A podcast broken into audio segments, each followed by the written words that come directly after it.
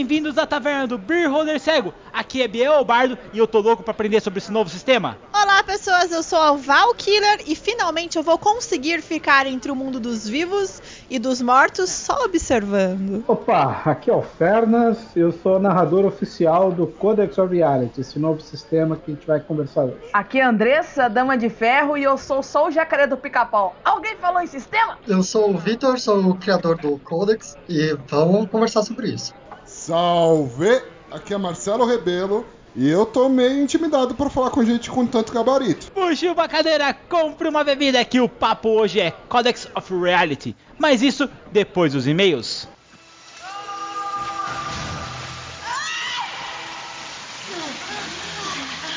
Indira, tudo bem, cara? E aí, Bocão, tudo bem? O que foi? O nossa! Gente, não acredito!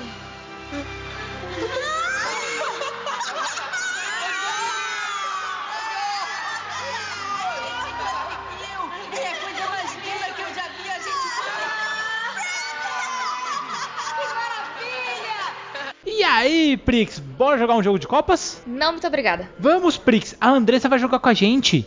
Duvido. Ela será o nosso lobo, Prix, vai ser divertido.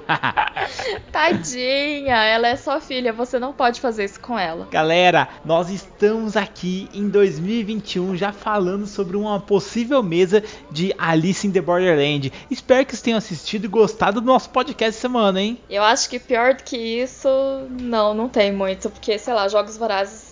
Você só mata e é isso aí. Ou, sei lá, qualquer um desses tipos de série, de filme, né? Que é Battle Royale. Olha, Prix, vou falar que eu, eu gostei muito do Alice in Borderland. Queremos fazer mesas e queremos que vocês mandem sugestões de séries pra gente assistir e adaptar, cara. É que a Alice tava tipo, muito quente, sabe? A gente assistiu, já queria falar sobre, sabe? Teve alguns spoilers, mas eu cortei bastante na edição. Me perdoem se vocês tomaram algum spoiler muito escroto tal. Sério mesmo, de coração, gente. Estou aqui pra melhorar sempre, né, Prix? Ah, é, e se vocês não derem sugestões, talvez da semana que vem seja de Bridgerton. Nossa, Bridgerton é muito bom, gente. Estou assistindo, in- nossa, insanamente. Mas também pode ser de Arsène Lupin, o ladrão de casaco. Olha, Arsene Lupin é massa, hein? Sim, nossa, massa demais. Mas, Prix, vou falar pra você que assim, a parada que a gente fez de que agora quem mandar e-mail pode ganhar um livro no final do ano e a regra é muito clara. É só você mandar muito e-mail. Porque quem mais mandar e-mail vai ganhar o livro e acabou. Não tem essa de sorteio. É, mas não adianta ficar mandando versão 1, versão 2. Não, né? Pelo E amor. tem que ser um e-mail bom, né? Porque a gente vai avaliar. Por exemplo, eu recebi aqui uma coisa do Thiago Froza. Ele mandou: Olá, meus queridos. Ainda colocando os meus casts em dia do final de ano. Mas como prometido, vamos usar o bot de e-mails. Olha, já começou assim já. Neste ano de 2020 também não foi de todo mal assim. Começamos com uma aventura aos trancos e barrancos narradas por mim, desbravando o sétimo mar com o Dudu e o Wagner. Caindo de paraquedas em uma aventura de Chuchuco com o Bardo e algumas tormentas que consegui jogar com Biel, Val, Are e Rafa. E depois consegui narrar um Tormenta 20 para o Biel, o outro Biel com o Marcelo e para variar o Are. E finalizamos o ano em uma mesa de Fate com o querido Rodrigo, tendo superpoderes com o Gus e o Are novamente. Agradeço a cada um dos membros desse grupo insano pelas incríveis 12 meses que participei, que nem sei qual foi a última vez que consegui esse feito, e pela amizade que estamos cultivando. Biel, precisamos falar sobre Sanderson. Cast sobre os metais alomânticos pra ontem. PS, quem manja de séries é a Prix. Cara, Thiago, você não Isso é confia na verdade. Cal. Você não confia na Cal. Vai em Bridgeton, é muito bom, cara. E Arsene Lupin, Não, lógico. não vai não. Ó, ó, galera, Arsene Lupin vai sim. essa parada do Sanderson, sério, eu sou maluco. Eu quero fazer um cast sobre os metais alomáticos, que é sobre a série do Mistborn. Cara, é muito massa a série, eu adorei os livros e dá pra rolar. E assim, porque o Sanderson tem até um próprio sistema disso. Então, cara, vai rolar esse cast. Fica tranquilo que em 2021 sai, né, Prix? Ah, é, né, gente? Assim, Sanderson foda. Não, com certeza. E galera, vocês viram o tanto de mesa que o Thiago jogou em 2020. Como é que a pessoa faz pra jogar assim como o Thiago com essas pessoinhas lindas que ele falou, Prix? picpay.me barra beerholdercego ou padrim.com.br barra beerholdercego. Se você quer ser arroz de festa igual o Are, que tá em todas as mesas, vem pro nosso grupo também. É isso mesmo, galera. E eu vou falar mais pra você, viu, cara? Ajudando a gente, você não só participa desse grupo maravilhoso, joga um monte de mesas legais, como você ajuda a fazer esse podcast cada vez melhor, cara. Você vê, são mais de 4 anos e meio com conteúdos gratuitos pra você, mano. Sério, ajuda a gente a crescer cada vez mais. E outra, você vai olhar aí no seu feed de podcast, tá todo mundo de férias. Quem que não tira férias? A taverna? Porque nós temos goblins. Nós somos goblins, nós. Mas e você, Prix? Tem algum e-mail aí? Tem também. Antes de eu ler ele, tem que contar essa história. Qual da Eu Sou a Lei? É, dela mesma.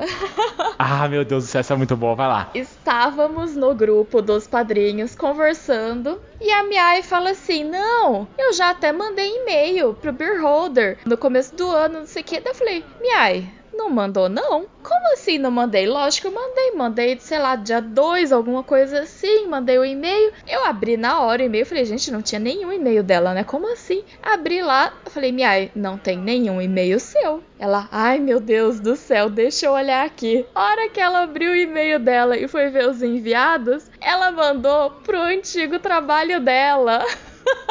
Nossa senhora, meu Deus. E o patrão dela abriu esse e-mail? Não, melhor que ela não tinha recebido nenhuma resposta até ali. Porque, meu, a pessoa não deve ter entendido nada. Ela falando que ela é uma paladina da luz e não sei o que dos amonguinhos. Tipo, um monte de referência ao grupo, não sei o que. E as pessoas devem ter lido aquilo e falado: Meu Deus, o que é isso? Essa pessoa está muito doida. Daí ela mandou o e-mail, respondeu, mandou o e-mail na hora pro cara falou: Olha, desculpa, eu mandei esse e-mail, mas era pra outro lugar, não, não, não, sabe? Pedindo desculpa e tal. No dia seguinte, esse chefe dela manda um e-mail pra ela falando: Ah, Rafaela, que bom saber que você hoje é uma paladina da luz, não sei o que.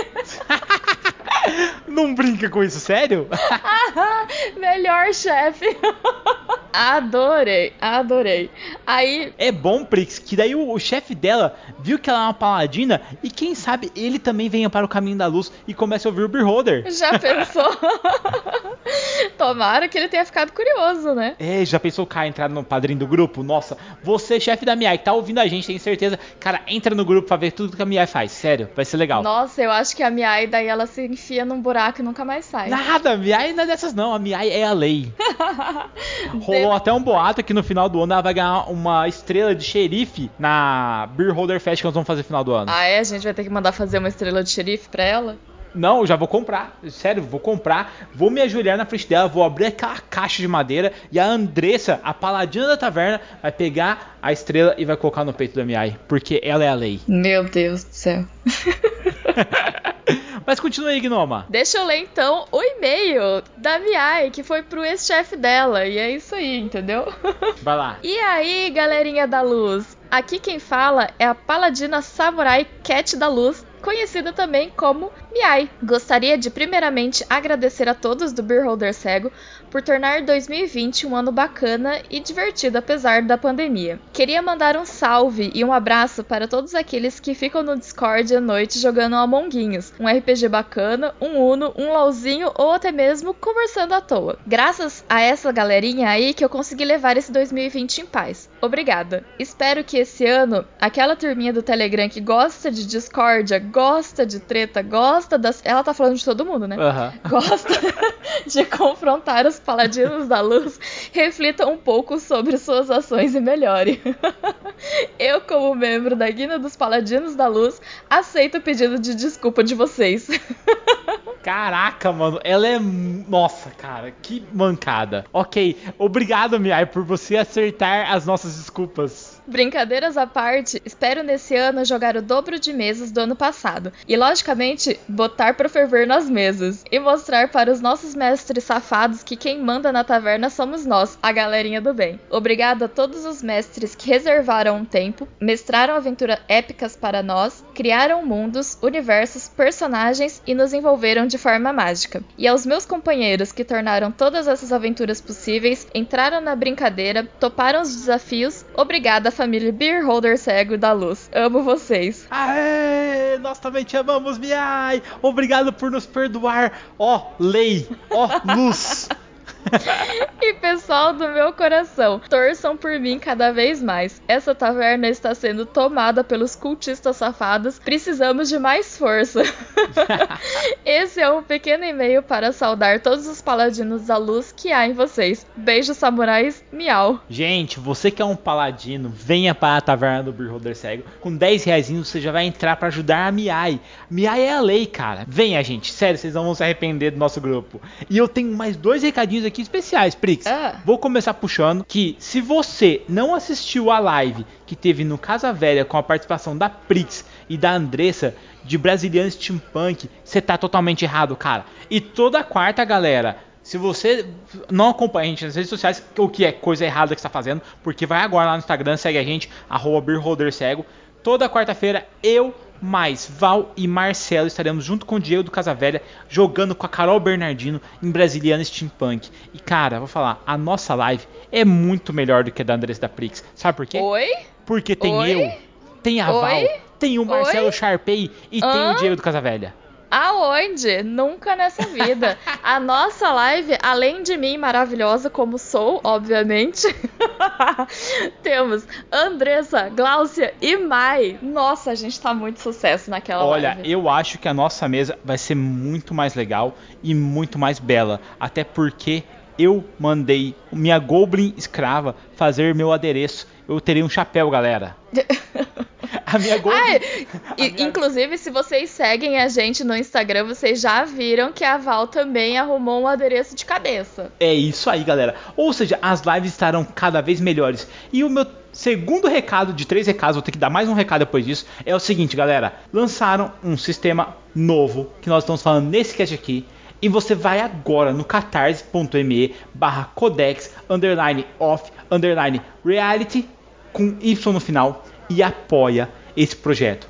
Porque, sério, cara, é muito massa. Já bateu a meta, ou seja, vai sair o projeto já. Nós temos ainda mais de 20 dias pra gente fazer esse projeto chegar e pegar as metas extras pra gente conseguir tudo, tudo, tudo, tudo em papel. Porque eu adoro, sério, assim, eu gosto muito de livro digital. Eu acho que é o futuro. Só que, meu, nada substitui você pegar e narrar pra galera sentada depois que acabar a pandemia. Depois todo mundo do Vem Vacina já ter sido tomar aquela picadinha, todo mundo imunizado ou transformado em jacaré reunido na mesa e jogando com esse codex todo em papel. Vai lá e apoia o core, cara. Se você tá em dúvida ainda, ouve esse que você vai se apaixonar. Ah, e mesmo porque RPG, o gostoso mesmo, é você abrir o livro, né? Assim, tipo, PDF é bom pra você conhecer o sistema tal, mas não se compara a ter o livro. Ah, com certeza. Eu sou dessa mesma opinião, Prix. E o meu terceiro e último recado, cara, tô chegando no fim. É muito simples e é muito legal. Após a minha frase do Confia na Cal e a fala bora pro cast, vai ter um teaser de A Última Esperança. Diferente do outro. Hoje vocês vão conhecer a personagem mais santa que vocês já viram em uma mesa de RPG. Espero que vocês aprovem Luísa Dantas, a minha candidata do coração. E aí, Prix, bora pro cast? Bora pro cast. Luísa Dantas vem lutar por vocês. Luísa Dantas vem lutar por vocês. Ai, ai,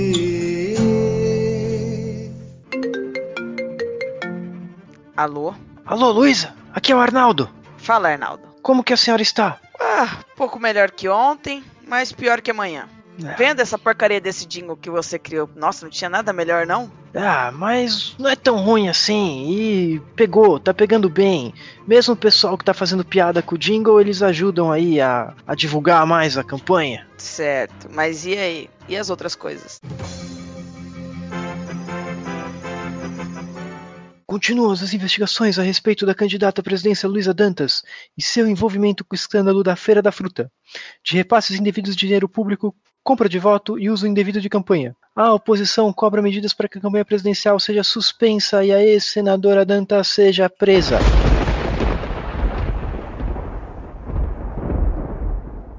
Gostei de você. E a gente tá aqui nesse comunicado. Você tá me ouvindo depois dessa semana horrível. Eu não sei se assinar esse livro seu aí vai funcionar. Mas se funcionar e eu ficar, chegar lá na presidência, você pode falar que você já esteve com a, a presidente Luísa Dantas. Dá isso aqui. Tem certeza que tem que cortar o dedo mesmo?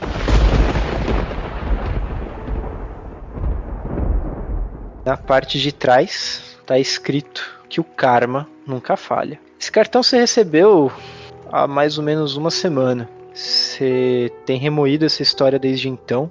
E isso que te movimentou a fazer o Arnaldo gastar algumas dezenas de milhares de reais para tentar descobrir de onde vinha esse símbolo. Tudo que você sabe agora é que talvez Bosque Profundo tenha essa resposta.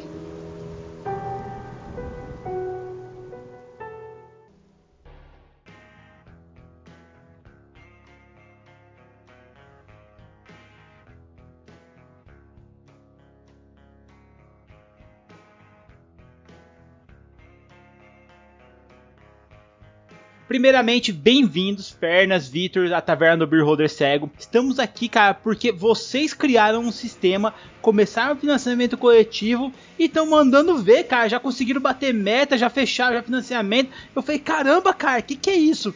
E aí depois a Val chegou e falou assim: Cara, é um sistema focado em realismo. Eu falei: Caramba, como é que é isso, Marcelão? Cara, é por isso que eu fico intimidado. A galera estourou a boca do balão. Aí você fala: Vamos gravar com os caras? A gente dá uma tremida na base, né, cara? Não tem como. Então, ainda mais que ultimamente a gente tá sempre atrás de coisas mais pé no chão, né, Marcelão? A gente tá procurando umas coisas assim. Demais, cara, demais. É, na real, cara, depois de você assistir um Alice in the Borderland, você tá procurando um sistema real para você fazer essas armadilhas com lasers caindo do teto e matando a galera, e, meu, é um hit KO. Então, eu quero o Fernas e o, Ah, o, Fernas e o Victor lindo. contando pra gente como é que é, pra gente já adaptar o nosso Alice in the Só que a gente vai tirar as cartas de copas, tá?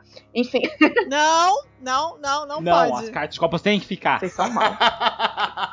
E aí, temos os criadores, temos todo mundo. Contem pra nós o que, que é essa maravilhosa experiência que a gente vai ter. Vamos lá, Vitor, como é que você criou esse sistema? Começa aí. A gente jogava bastante D&D na época, e isso, a época é 2014, tá? E a gente jogava bastante D&D, a gente começou a adaptar o sistema de D&D, modificar, tirar coisa, colocar coisa. Depois disso a gente começou a buscar novas alternativas, buscar outros sistemas, mas a gente sentia falta de duas coisas principalmente. Uma era de ter uma coisa um pouco mais pé no chão, que nem vocês comentaram aí, e outra de deixar você fazer o que você quisesse, né? Porque vários sistemas genéricos que a gente via, ou ele não era pé no chão o suficiente, porque a gente queria, ou ele lhe dava liberdade, mas não dava liberdade no grau que a gente buscava. Aí a gente voltou pro D&D com um monte de regra da casa, e aí eu virei pro resto do pessoal que tá desenvolvendo comigo e falei, pô gente, e se a gente montasse o nosso próprio sistema? Porque isso aqui que a gente joga não é mais D&D, né? A gente tava jogando sem nível, sem PV, jogando sem CA, entendeu? A gente,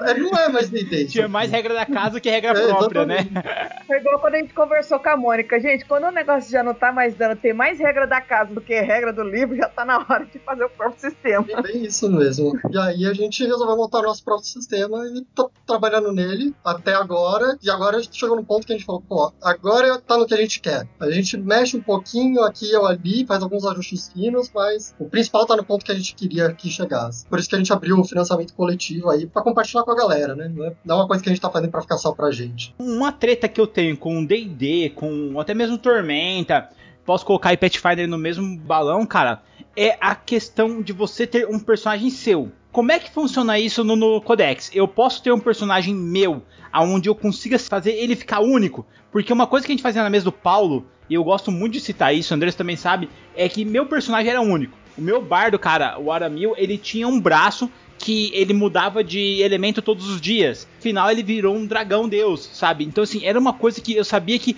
não era igual aos outros bardos. O Paulo, ele mexia muito com essa customização. Como é que o Codex lida com isso? É, essa é pro Fernas. Fernas, Fernas, conta da sua primeira experiência no sistema lá em 2016. Pra quem não me conhece, eu tenho aí. eu- Eu comecei a jogar RPG quando eu era criança, né? Com- Eu comecei a jogar naqueles é, Dungeoneer, Aventuras Fantásticas, aqueles livros do Steve Jackson, Livingstone. Depois fui jogar o primeira edição do D&D, depois a edição básica, e Storyteller, Shadowrun, enfim, fui jogando aí um monte de sistemas. Sempre gostei muito de ensinar RPG aí pra galera, né? E foi daí que eu fiz meu canal lá no YouTube, Fernas RPG, é, com esse mesmo intuito, né? Jogar online, meu nome tá lá no Firecast, do, do app, exatamente por eu gostar mesmo de, de jogar RPG desde criança, né? Em 2016 eu resolvi me aventurar em eventos de RPG e logo nos primeiros eventos que eu fui, eu acabei encontrando com o Vitor, um, um evento de gordo, né? Aquela, aquele evento bom de, de hamburgueria, né? Milkshake, Nossa, cerveja e ao mesmo tempo RPG, né? Então junta tudo, tudo bom, né? E aí eu encontrei com ele lá, ele estava ali na porta pegando os atrasadinhos, né? E eu era um dos atrasados, o atrasado. Eu também sou bem grande, então foi fácil de me ver, né? E aí ele olhou assim e falou: É esse aí, né? Me chamou ali, eu falei: Bom, eu tô aqui mesmo, vamos. Sentei, conheci o mundo de Windar e o sistema aí do, do Codex, fiz meu primeiro personagem, né? É, vocês estão olhando minha fotinho aí, essa barba fake aí, laranja, é, com chifrudo aí, né? De machado, vocês obviamente percebem que eu curto fazer personagens anões, né? E o meu primeiro personagem não podia ser diferente, eu fiz um anão que como todo bom anão, é alcoólatra e tudo mais, né? Mas ele tem algumas características diferentes. Ele tinha nanismo, ele tem nanismo, então ele é um anão com nanismo, né? Ele tem 25 centímetros de altura, é, Meu 21 da hora! centímetros Eu não sei nem como é régua. também. Ele não tem o tamanho de uma régua, exatamente. E ele também tinha 25 quilos, então ele é uma bolinha, né? Que saía, podia sair rolando. Ele também andava numa caneca de cerveja com rodas e manivelas, então eu ia manipulando as manivelas e eu conseguia ter um pouquinho mais de deslocamento para acompanhar o grupo, né? E eu também tenho uma bazuca, né? Para poder atirar na galera. E para vocês saberem, o personagem era mais ou menos o que seria o nível 1 do Codex. Porque o Codex ele tem essa pegada sandbox, né? Caixa de areia, que permite que você customize ele ao máximo, tá? Muito mais do que os RPGs de classes, porque quando você joga um RPG de classe, você tem que seguir o roteiro da classe. Então, o- se você tem dois anões guerreiros, por mais que você, lógico, no background, ao longo de uma campanha, podem acontecer coisas que vão mudar eles, né? Mas a essência, o, o- bate-pronto do personagem fica muito parecido, porque são dois anões guerreiros, então eles vão ter mais ou menos as mesmas habilidades, mais ou menos as mesmas coisas. Quando você vai pro Codex, como é um sistema totalmente sandbox, você compra as habilidades que você quer e você coloca nos pontos que você quer. Você não tem um roteiro para seguir, você cria o seu próprio roteiro. Então a customização fica muito diferente. Esse anão que eu fiz é totalmente diferente de outros anões que eu fiz. E quando eu mudo então de espécie e tudo mais, tem outras espécies que eu gosto de jogar também, é, aí o personagem fica radicalmente diferente. Né? Ele não muda só um atributo aqui ou ali, ele, as habilidades todas dele mudam, né? Porque as características dele, intrínsecas da espécie, são radicalmente diferentes. Até para você poder narrar qualquer coisa. A gente entra isso em detalhe depois, mas um dos motivos pelo qual eu gostei tanto do Codex foi que eu nunca vi esse nível de customização em um sistema de RPG antes. Então eu olhei e falei assim: nossa, é, tudo bem, GURPS também tem isso, mas assim, fora GURPS, eu olhei e falei: caramba, tem uma capacidade de customizar meu personagem de uma forma simples, rápida. Eu, eu, eu me apaixonei pelo sistema. Eu falei: eu quero começar a narrar. Eu virei narrador oficial, a gente criou aí vários cenários para narrar em eventos, né? Star Wars, Warcraft, fica me inventando, eu tô escrevendo um cenário futurista, pra sair jogando qualquer coisa que dê na telha, já narrei zumbi, enfim. O que eu quiser jogar, eu narro com, com ele e tá dando muito certo. E a facilidade de você criar esse personagem, Fernas? Fala pra mim, ele é fácil de ser criado ou não? Eu tenho uma planilha gigantesca que eu tenho que fazer. É, Ah, é aquela eu pergunta. tenho que fazer aquele GURPS inteiro, porque eu tenho aqui um, um mestre de GURPS aqui no O mestre cast. do GURPS. É, eu, peraí, peraí, que agora eu preciso falar. Manda ver, manda ver. Não, Fernas, assim, ó, eu sou um, eu acho que dos poucos vivos entusiastas de GURPS. Uhum. Eu adoro o sistema, mas é, agora a gente tá narrando aqui na taverna, então a gente acaba narrando muito pra padrinho. E o GURPS tem, na minha visão, um grande problema. Ele não é noob friendly e ele não é um sistema para você jogar one shot. Porque dá um baita trabalho fazer a ficha. Pro mestre dá um baita trabalho fazer NPCs, fazer monstros. Apesar que tem bastante coisa já pronta. Mas se você quiser fazer tudo original, se eu quiser fazer um anão em cima de uma caneca, eu vou ter trabalho. Então aí a gente acaba optando por outros sistemas, principalmente quando vai narrar one shot e tal, porque é um sistema um pouco mais trabalhoso. E a impressão que você está me dando é que o Codex é o oposto disso, é tão versátil quanto, porém ele é mais simples. Exato. Simples, mas não simplório, né? Exato, ele é, é o que ele chama- a gente chama de simulacionista light, né? Ele tem essa capacidade de simular a realidade, assim como o GURPS e outros sistemas, mas sem aquele quinqualhão de tabelas, né? Então ele, ele é bastante intuitivo com alguns princípios e você sai montando ele de forma ali bem rápida, né? A primeira vez que eu fiz a ficha no Codex foi exatamente nesse evento. Eu acho que eu levei um pouco mais de uma hora, né, para fazer a ficha. Mas isso entre fazer a ficha e aprender o cenário, tá? É, ele iniciar o mundo de um Indar e tudo mais. Aprendeu o sistema também, né? Que você não fez. Aprender o sistema, fazer a ficha e conhecer o cenário. Levou uma hora. tá? Você falou de GURPS, eu monto fichas pro pessoal para fazer eventos e tal. Em meia hora eu faço 5, 6 fichas, tá? Então, assim, é muito, muito rápido fazer uma ficha. Ainda mais porque a gente tem toda uma estrutura online para preparar e, e sai muito, muito fácil mesmo as coisas. Mas uma vez que você montou, fica tranquilo. Eu já fiz eventos presenciais aqui, aqui na minha casa com 6, 7 pessoas que nunca tinham jogado. A gente, em duas horas, fez as fichas de todo mundo. Eu joguei uma vez online lá no Firecast, o, o GURPS, e o GURPS pra mim era realmente um sistema que eu tinha muita dificuldade de jogar no Firecast, exatamente pela complexidade de fazer a ficha. E aí acabava acontecendo isso. Eu fiquei 12 horas fazendo a ficha, se você considerar os quatro dias que eu entrei na mesa para começar a montar. Ai, que delícia. Depois eu descobri que a ficha perdeu porque houve uma atualização do app e, e, Nossa. e aí a ficha foi pro saco. E aí eu desisti da mesa exatamente por isso.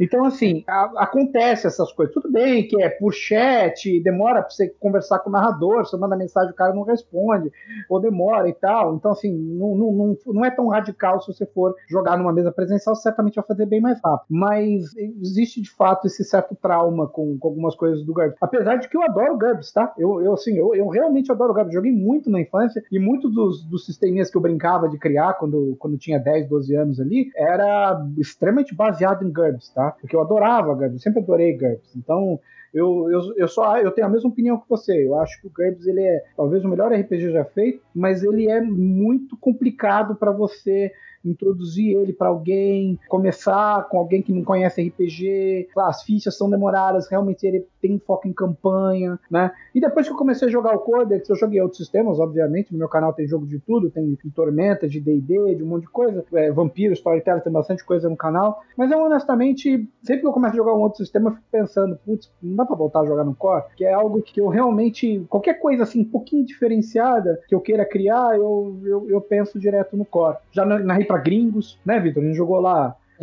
ah, é uma, é uma campanha, uma, cidade, uma missão que eu tenho lá de contra um dragão branco. É, é uma brincadeira, o grande dragão branco. E aí a gente faz, o, lembrando do filme do Van Damme lá, é um dragão branco que ataca uma cidade. E aí é uma, é uma one shot lá que a gente jogou. E cara, jogamos com, com os gringos, os gringos adoraram, porque ele, ele consegue trazer algumas graças. Como ele tem muita opção de customização, ele traz coisas que às vezes no DD você vai ver lá no nível 15, entendeu? E você consegue fazer isso na hora que você cria o personagem. Eu, eu falo muita coisa assim, eu, eu gosto de pegar no DD porque as pessoas entendem. Eu adoro D&D, tá? Mas assim, as pessoas entendem mais quando eu faço comparações com D&D por ser mais conhecido. Tem um problema de sistema no D&D que as pessoas acham que o problema tá nas pessoas, nos jogadores, mas o problema tá no sistema. Que é quando as pessoas falam assim: "Ah, Vamos narrar um. Eu vou narrar uma mesa de DD. Ah, legal, bacana. Você vai jogar do quê? Ah, peraí, qual que vai ser o nível? O que, que o nível deveria interferir no que, que você quer fazer, não é verdade? Mas ele interfere. Se você fala que é uma campanha de nível 1, só vai parecer guerreiro no seu grupo. Se é uma aventura de 5, nível 5, 7, vai começar a aparecer uns magos. Se você faz aventura de nível 15, vai estar cheio de spellcaster, só cara que faz magia. Então, assim, é, isso mostra que, primeiro que é um desbalanceamento, né, entre as classes, dependendo do nível que você tá. Segundo que há uma tendência de a pessoa querer escolher o que ela vai fazer simplesmente porque ela tá pensando nas mecânicas e não no roleplay dela. Isso não é culpa da pessoa, tá? Quando você faz o, no core, você no, no, nos níveis mais básicos, nos níveis mais avançados, você consegue misturar magia com combate tudo da formas mais tranquilas possíveis, sem ficar desbalanceado. Você consegue sair com um mago guerreiro, tipo um Warcraft, um orc que tem uma bola de fogo que casca junto com, uma, com um baita de um machadão, tranquilo logo de cara, e ele funciona, né? E ao mesmo tempo você consegue fazer o Gandalf lá quando o cara tá lá no, no alto, que ele faz as magias dele, mas quando chega o exército ele saca a espada e sai lutando com todo mundo, né? Sem quebrar o jogo, né? No D&D se você vai brincar de multiclasse, a coisa fica bem complexa, né? O que buscava é justamente permitir você montar o seu personagem. Então, uma das coisas que a gente viu também em outros sistemas é que você tem sistemas que permitem você montar o personagem que você quer, você cria o lore que você quiser, embeleza ele da forma que você quiser, descreve, ah, ele tem três braços, ele tem dupla personalidade, ele tem nanismo, mas na hora que você vai jogar o dado, isso é um background que não influencia nada na, na parte da mecânica do jogo. Né? Então, assim, você, pô, eu tenho esse background super rico e eu não tô aproveitando isso na parte da mecânica. Então a gente, além de dar liberdade para você montar, a gente queria que, assim, na hora de jogar, o seu personagem dentro do jogo fosse dentro da mecânica do jogo, fosse tratado diferentemente, né? Então, que nem ele descreveu, a gente faz isso com questão de características, são bloquinhos, você pode pensar, tem vários bloquinhos de Lego, assim, para montar o seu personagem, e você usa os bloquinhos que você quiser e monta ele da forma que você quiser, e na hora que ele termina, ele tá pronto daquela forma, né? Então, o, tem a característica de nanismo, ela não só diz que seu personagem é mais baixo, ela também vai te dar algumas penalidades ou alguns bônus. Tinha lá a característica de sobrepeso também, que o Pernas tinha para ser baixinho, gordinho, então também tinha,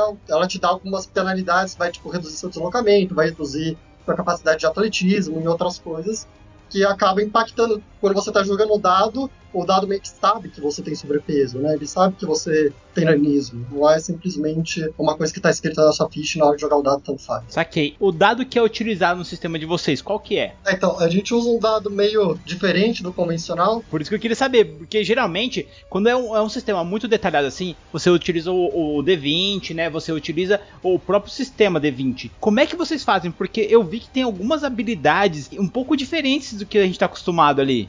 É, então, o, o dado, você pode simular ele perfeitamente bem com dado de seis faces, normal. Nos testes que a gente fazia em evento, tudo, a gente levava dado de seis faces normal, porque a gente não. Só agora, com, o financiamento, que a gente está fabricando o nosso dado de verdade. E a gente chegou nesse dado fazendo análise de probabilidade. Então a gente pegou D20, pegou D10, pegou D100, pegou 1D6, 2D6, 3D6, comparou as curvas de probabilidade. A gente fez pesquisa com, com o pessoal que jogava RPG também. A gente viu que o pessoal gostava de jogar bastante dado, tipo, quantidade de dados. Então a gente viu, tipo, ah, se a gente jogar bastante de D10, o que que acontece? Se a gente jogar bastante D6, o que acontece? Como é que fica a curva? Como é que ficam os valores numéricos? Porque isso também é importante, né? Você jogou 5 D10, você vai ter um valor de, que vai de 5 até 50. Então, se você tirar 37 no dado e tiver que somar um bônus de mais 28, putz, aí começa a ficar meio complicado você fazer as contas, né? Então a gente queria que todos os valores numéricos também fossem o menor possível, né? Então, assim, eles são baixos o suficiente para facilitar as contas, mas não são tão baixos que não impeça ter uma diferença entre personagens e habilidades, né? Então,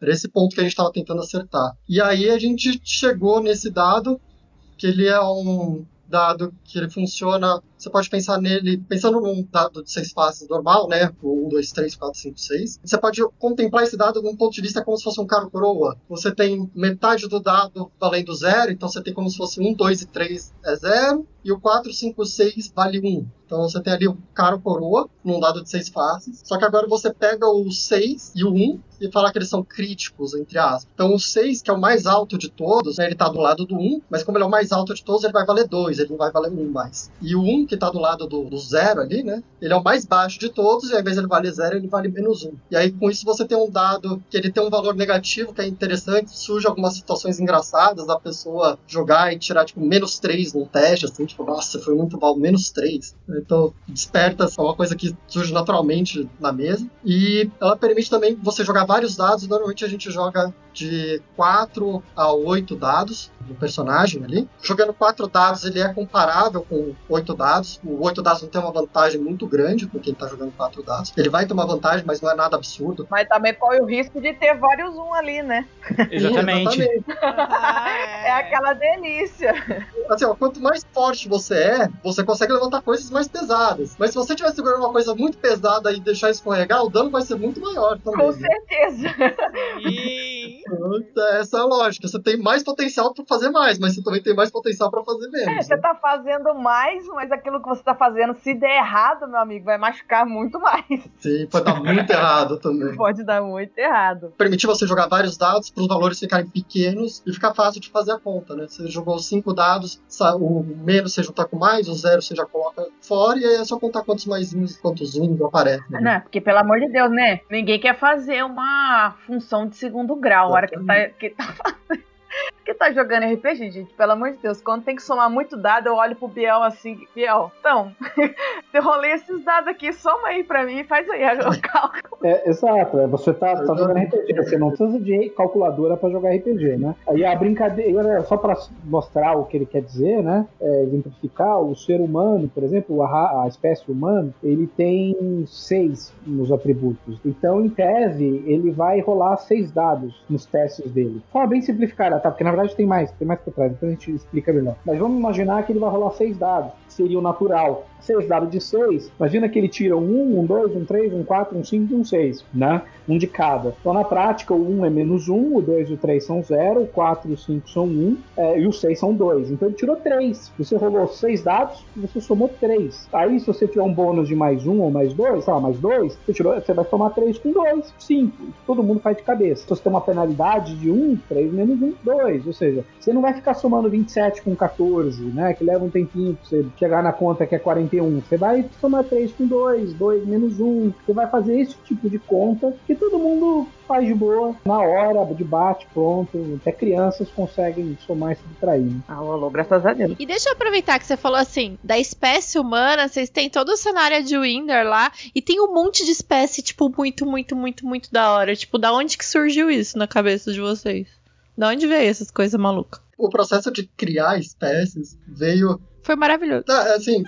Foi Eu gostei do guaxinim. do tempo. É, tem o guaxinim. Ai! Foi assim, a Não, gente eu gostei. começou a. Algumas vieram que a gente fazia alguns exercícios de criatividade com o grupo, então a gente gerava 10 palavras aleatórias e tinha que escrever um parágrafo contendo a maior parte dessas palavras. Então, os homens tigre, que são os tais, vieram desse exercício, e outros vieram de ideias que a gente foi captando por aí. O negócio dos guaxinins, né, que são, é uma das espécies que são os guacs, eles, curiosamente, ah, no, quando a gente montou as espécies, dois meses depois, três meses, saiu o trailer do Guardiões da Galáxia e tava o Rocket Raccoon lá, a gente eu não acredito. Alô, Marcelo Guaxinim, olha aí. Olha nós aí, Guaxa. Olha nós aí, Guaxa. A gente até sacaneou o Johnny, que foi quem teve a ideia, tipo, pô, você tá copiando dos caras, não? Ah, aí a gente falou, "Ah, é lógico que eu não sabia, né? Mas foi, foi muito engraçado quando a gente viu o trailer. Então, Cara, meu, não tem essa de estar tá copiando os caras. Hoje nada mais se cria, tudo se copia e se melhora, gente. É, é, sério, let it go e vem jogar com a gente. Isso que eu digo. Mas quando vocês começaram a criar. É, é aquela coisa, né? A gente, vocês já falaram que começaram a criar o, o sistema quando começou a encher de regra da casa o DD, o que do DD, né? Todo, a gente joga, todo mundo já jogou, né? Aqui a gente já jogou, já teve a experiência. Joga muito ainda, gosta pra caramba. Mas chega um momento em que você quer fazer algumas coisas que não dá, e é aquela parada que vocês contaram, que já tava cheio de regra de ouro, que mais quase não tinha classe, não tinha quase mais nada do que era para ter do livro, só tava usando as diretrizes, né? Veio esse, esse cenário, né, com essas raças, com essas raças diferentes, que inclusive que tem os guaxinins, que eu achei bacaníssimo, achei muito legal, já quero jogar com uma- um grupo de guaxinins. Não. Eu já quero os aracnes, gente. Tem um bicho que é meio aracnide e meio humano. A minha cara. Tá aí, ó. Tamo lá. Solta Homem-Aranha. É, então, tem o. Na verdade, a gente começou o sistema sem cenário, porque a proposta do sistema é servir para qualquer cenário, né? Então, se a gente começa com um cenário, bota o sistema em cima, o, o sistema ele fica ligado com esse cenário de alguma forma. Então, a Fica gente começou- preso, né, talvez. É. Por mais que você consiga usar ele em outros cenários, mas sempre vai ter aquele vínculo, né, com o original. Então a gente criou sem vínculo nenhum. Os nossos testes era bonequinho A usando arma X, ataca bonequinho B usando arma Y. E era isso, assim, a gente não dava nem nome para não enviesar nada. E aí, conforme a gente foi Uhum. desenvolvendo e tava com uma mecânica já mais sólida, a gente começou a trabalhar no cenário. Então a gente queria um cenário fantasia medieval, porque é algo que tem bastante público, o pessoal gosta bastante. Mas a gente queria fazer o nosso fantasia medieval. Se for fazer uma fantasia medieval tradicional, você joga D&D e, e pronto, é feliz, né? Não precisa jogar o nosso sistema. Uhum. Aí que a gente começou a inventar essas novas espécies. Aí surgiram. Aí surgiu o Guax, foi uma das primeiras, das mais diferentes. Aí surgiu o Tai também, que foi também outra que surgiu logo no começo. Então os Guax são guaxinins, eles vivem na floresta de Praras, que é uma floresta sagrada em Mindar. É, Praras é uma deusa, tem toda a historinha delas. Depois eu posso contar um pouquinho das histórias dos deuses mais pra frente. Eles vivem nessa floresta, eles são meio que os guardiões dessa floresta. E, mas eles são um povo muito alegre, muito brincalhão. Então você pode pensar neles assim, a cultura deles muito parecida com a cultura dos hobbits do Senhor dos Anéis, daquela coisa de fazer festa, fazer banquetes, né? Eles têm- uma, têm uma alegria muito forte presente Eu neles, sabia né? que eu queria jogar com os guaxinins. Tava na cara. Cara, eles são os hobbits Não. da floresta, mano. A melhor coisa que tem, sossegado, baixinho, peludos tal. Tranquilos. Suave. estão muito de boas com a vida dele. E, e aí tem um, chega num ponto da vida do Guax que ele tem que sair pelo mundo viajando para conhecer outros povos, conhecer outras culturas e voltar para a floresta. Né? Ele entra, tem, um- tem uma peregrinação que ele faz. Normalmente as os aventureiros Guax estão nesse processo de peregrinação. Mas me. Aí a gente tem os Não, pode falar, pode falar. a gente tem. beleza. Aí a gente tem os Tais também, que são os Homens Tigres. Aí eles já são um povo mais. é, a gente buscou bastante influência oriental de- neles, assim, então uma coisa mais tipo, você pode pensar no Império Chinês, ou no, talvez até o Império Japonês. Então eles. Eu já, gos- eu já gostei porque meu mestre de Kung Fu se chama Tigre. Então já tá Ah, aí, ó. Aí eles têm uma. Inclusive, um dos desenvolvedores do sistema, o sobrenome dele é Tai, só que o dele é com A e o nosso a raça é com I. Mas não foi também por causa disso, não. Foi porque soava legal. E.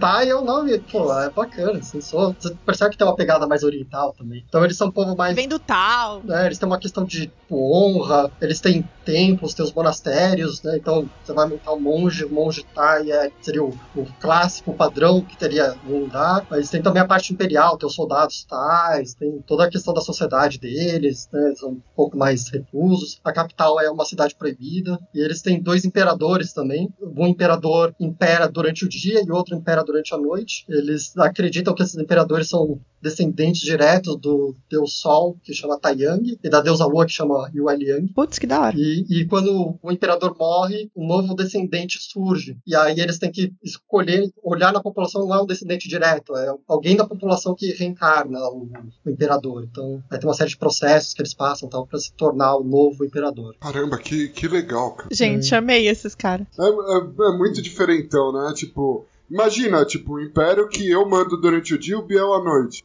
Não ia dar certo isso, cara. Não.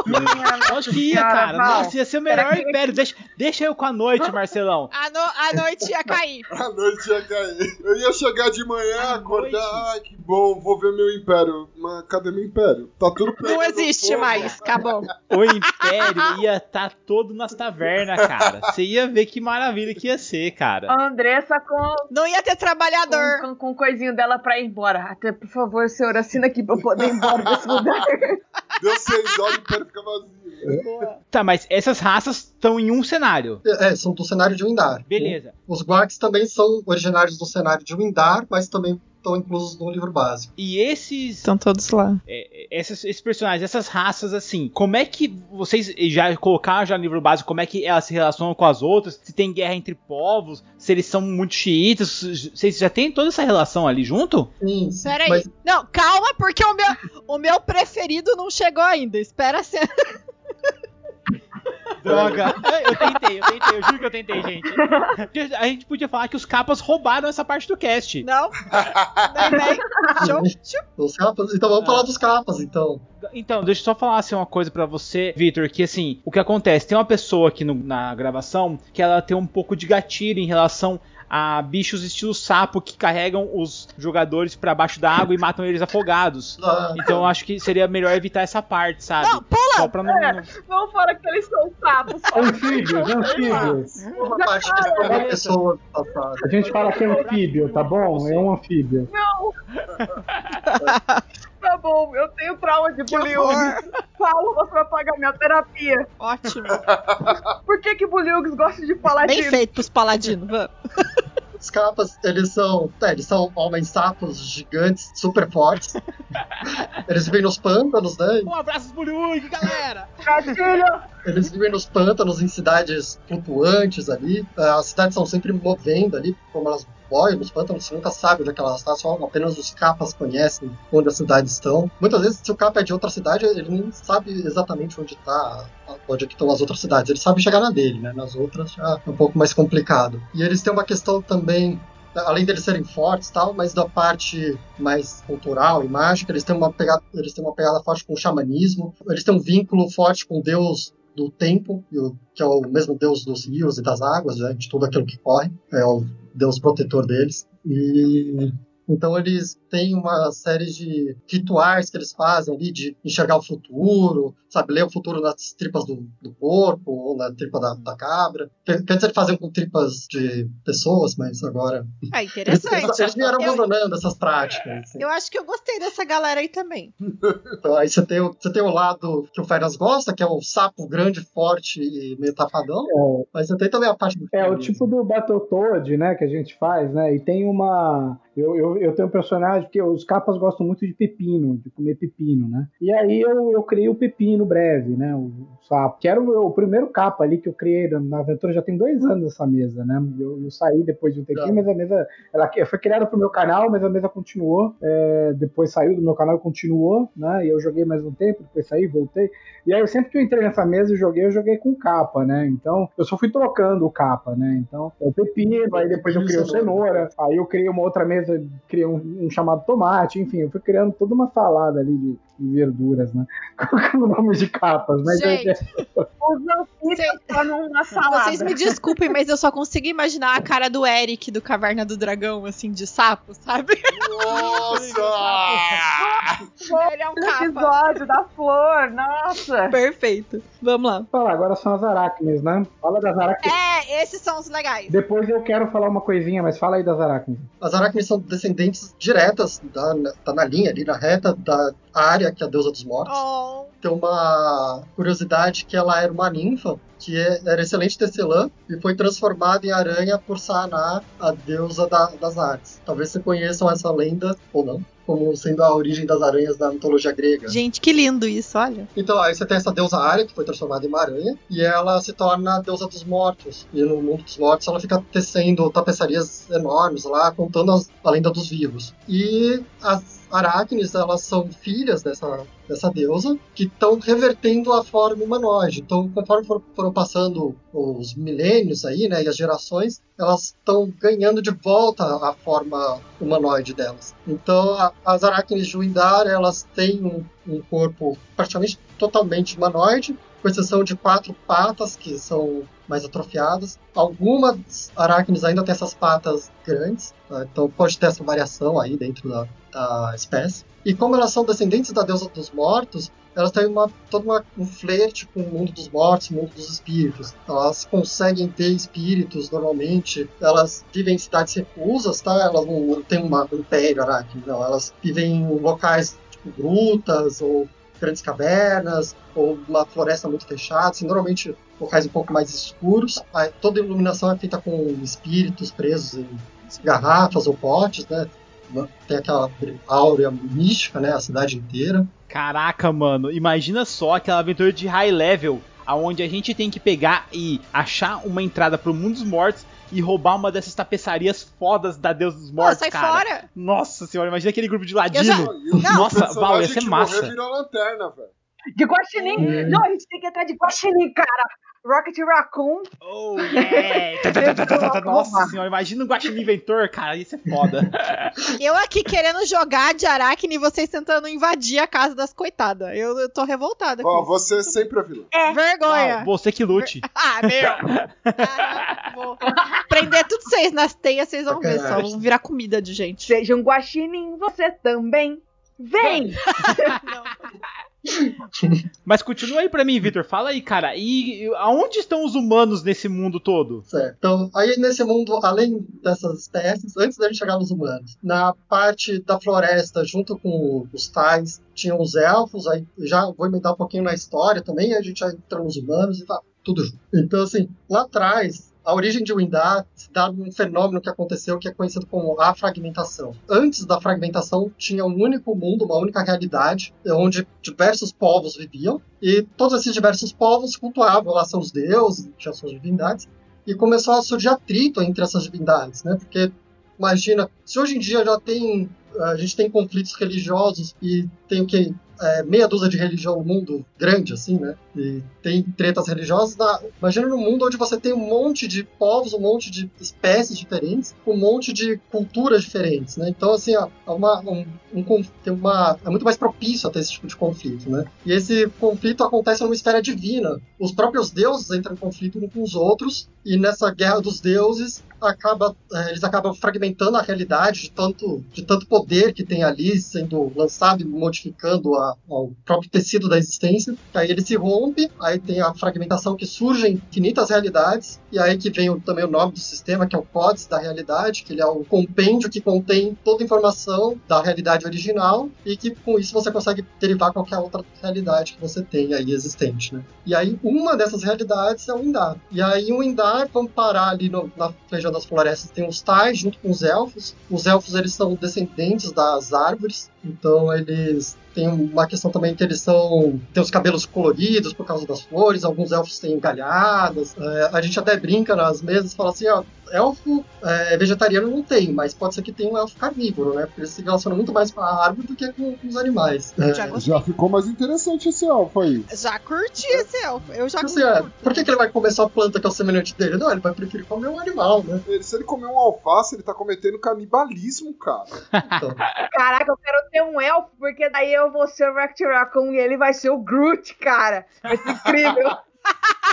Os capas nem existem em Indar ainda, porque eles foram é, sequestrados pelo Deus do Futuro, que lançou eles pro futuro, e aí eles chegam em Indar depois. Mas aí começa um conflito entre os Tais que vivem na floresta e os Elfos, e aí que se forma o Império Tai, expulsa os Elfos da floresta e domina todo o Indar. Aí depois de algum período aí de de domínio, aí, acho que dá uns 300 anos de domínio, o Império começa a entrar em colapso, começa a enfraquecer por questões internas mesmo. E nas planícies, que é onde vivem os orcs, surge um, um orc líder que unifica todas as tribos, conhecido como Hassekan. E esse orc expulsa os tais das planícies, e as planícies passam a ser o que hoje é conhecido como os reinos orcs. Então você tem os tem quatro reinos orcs, tem um reino onde os orcs eles têm, é, ficam próximos às montanhas, então eles têm mais acesso ao ferro, a minérios, e eles têm uma sociedade que seria mais próxima do nosso europeu feudal, aquele medieval clássico nosso, que é senhor, vassalo, aquelas coisas todas. E isso é com os orcs, tá? Não é com os humanos no cenário. Então, se você quer ser um paladino, provavelmente você vai ser um orc. Né? Um paladino no sentido tradicional de paladino. Aí tem um outro reino, que é um reino.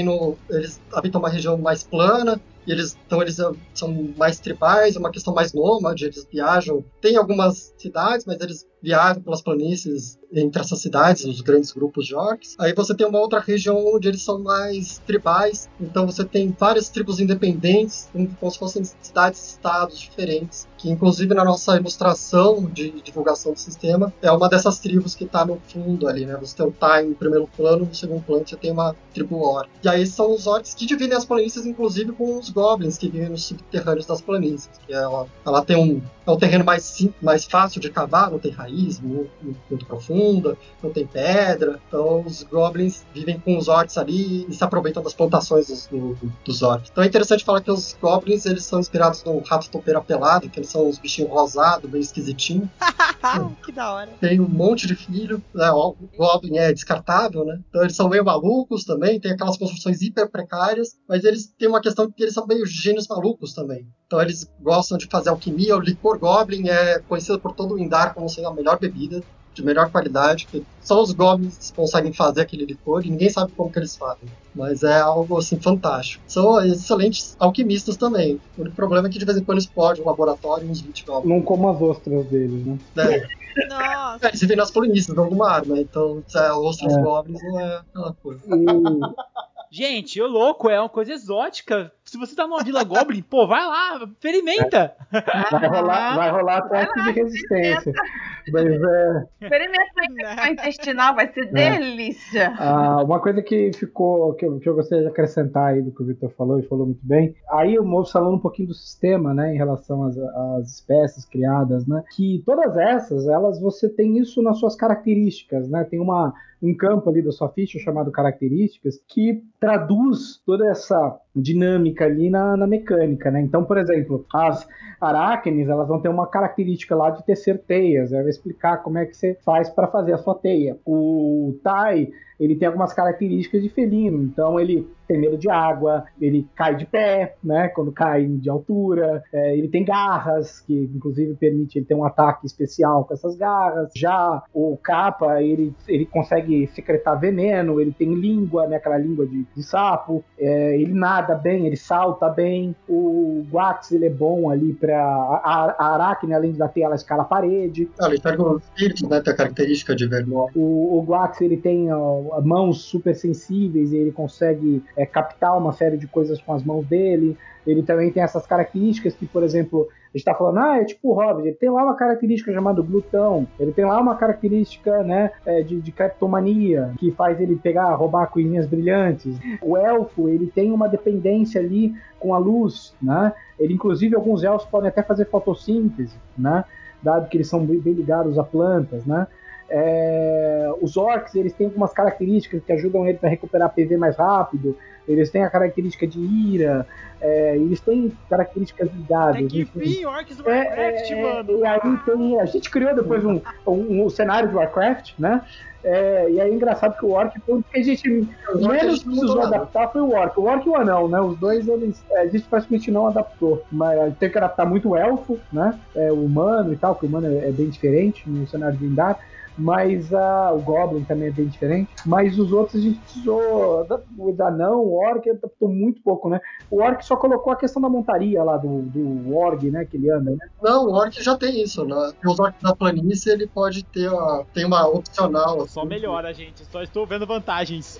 Sim. É, a gente só colocou isso, acho que a gente restringiu isso no Warcraft, né? Isso aí, a gente falou isso é obrigatório, tá vendo? A gente colocou como obrigatório ao invés de você poder escolher se quer ou não. É, e o Elfo a gente teve que criar o Night Elf também, o Elfo de sangue, enfim, né? É, aí a gente tem que criar o Night Elf, o e o Night Elf. Não. É, a gente tem que montar de novo. Mas essa é a, a graça, né? Tá, tá na mecânica do, do jogo, né? Tá, você fica ali na sua ficha, tá bem escrito o que que é. Isso torna bem diferente. Se você faz uma- um jogo com um anão e depois resolve jogar de capa, o jogo fica Não, desde completamente o diferente. valor base tá? de habilidade de vocês, vocês já trabalham isso ali na hora de montar esses personagens, né? Isso. É, assim, a gente quando tá montando, a gente sempre que a gente vai montar uma espécie nova, a gente é uma espécie nova. Então a gente não quer que seja Uhum. parecido com o anterior. Se é uma coisa nova, tem que ser nova, né? Se for parecido com o anterior, já Sim. tem anterior, a gente não precisa montar uma nova, né? Então a gente faz. a- Aí que entra também a questão de custo. Todas as espécies têm um custo da espécie. Você começa com uma quantidade de pontos, que é como se fosse um dinheiro que você tem, e você vai comprando. Você compra a sua espécie, você compra a característica, você compra habilidades.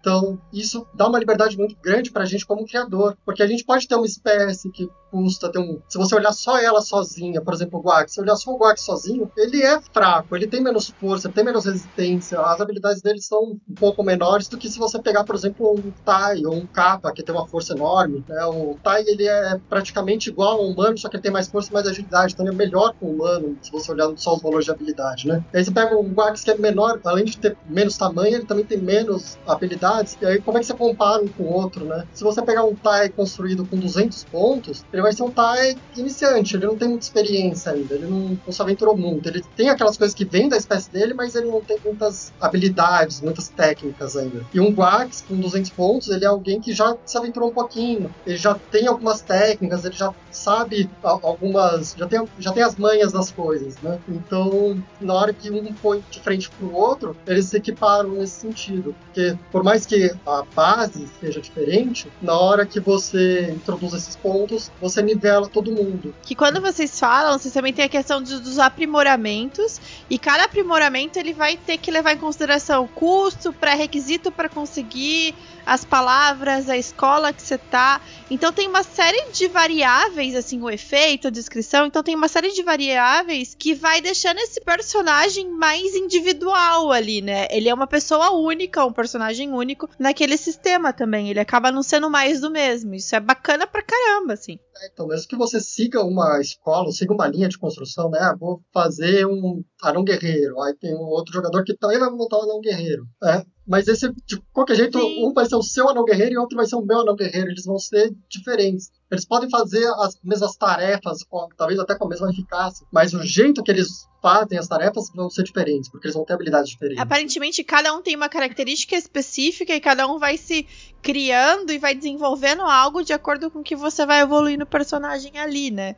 Ele não fica assim, todo mundo não vai pelo mesmo caminho e vai evoluir da mesma forma. As pessoas, os personagens, eles meio que criam vida própria. Isso é fantástico, assim. É, então, é até bacana você ter falado isso, porque a, a mecânica de experiência vai bem nisso. Você não tem experiência do personagem, você não tem nível do personagem, né? Eu falei que a gente não jogava D&D sem nível, a gente joga Codex sem nível também. Você ganha experiência nas perícias que você faz. Então você faz um teste de atletismo para saltar um buraco, você vai ganhar experiência em atletismo, porque você conseguiu saltar o buraco. Você faz um teste de físico para levantar algo pesado, você vai ganhar experiência em físico. Então se você é um jogador que gosta desse tipo de teste, ou seu personagem está sempre em situações que ele está fazendo teste de físico, naturalmente ele vai melhorar o físico dele, vai ganhar experiência em físico, e você vai ter um físico mais alto. Porque você, é algo que você usa muito. Cara, isso é muito legal, porque você justamente faz o link, tipo, se a pessoa utilizou muito aquela habilidade, ela treinou. Não é aquele negócio de que o cara vai subindo e daí ele coloca os pontos onde ele quiser, sabe? Nossa, que legal isso, muito massa. Isso, exatamente. Eu não gosto disso, o cara coloca onde quiser. Cara, você nem fez isso. De onde tirou esse negócio do teu Eu dormi, é que nem Matrix, né? Agora eu sei Kung Fu. É, a ideia é essencialmente isso. Você vai ficar bom naquilo que você treina, né?